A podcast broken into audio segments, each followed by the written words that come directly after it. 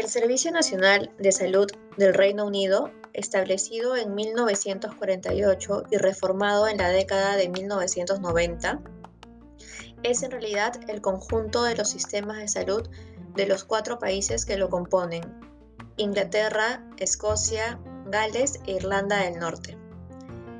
Es de acceso universal a todos los residentes. Los servicios hospitalarios son provistos a través de hospitales públicos de manera gratuita. El Servicio Nacional de Salud es financiado por la Oficina de Tesoro del Reino Unido, que recauda y asigna los recursos al Departamento de Salud de Inglaterra y asigna bloques presupuestales o block grants a las asambleas nacionales o parlamentos de Escocia, Gales e Irlanda del Norte, quienes por medio de sus correspondientes direcciones, ministerios o departamentos de salud deciden las políticas de salud de sus respectivos países.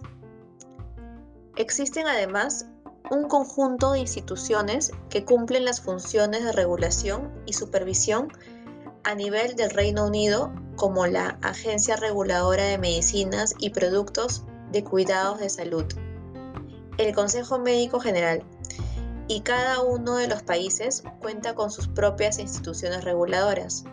En Escocia, mejorando los cuidados de salud. En Gales, la Inspectoría de Cuidados de Salud de Gales.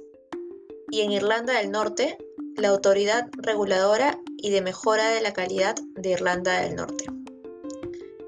En el caso de Inglaterra, existen además una comisión para el control de calidad de los cuidados de salud, el Instituto Nacional para la Excelencia de los Cuidados de Salud, que provee evaluación de manera regular sobre la eficiencia, calidad y costo de efectividad sobre diferentes intervenciones clínicas y de servicios de salud.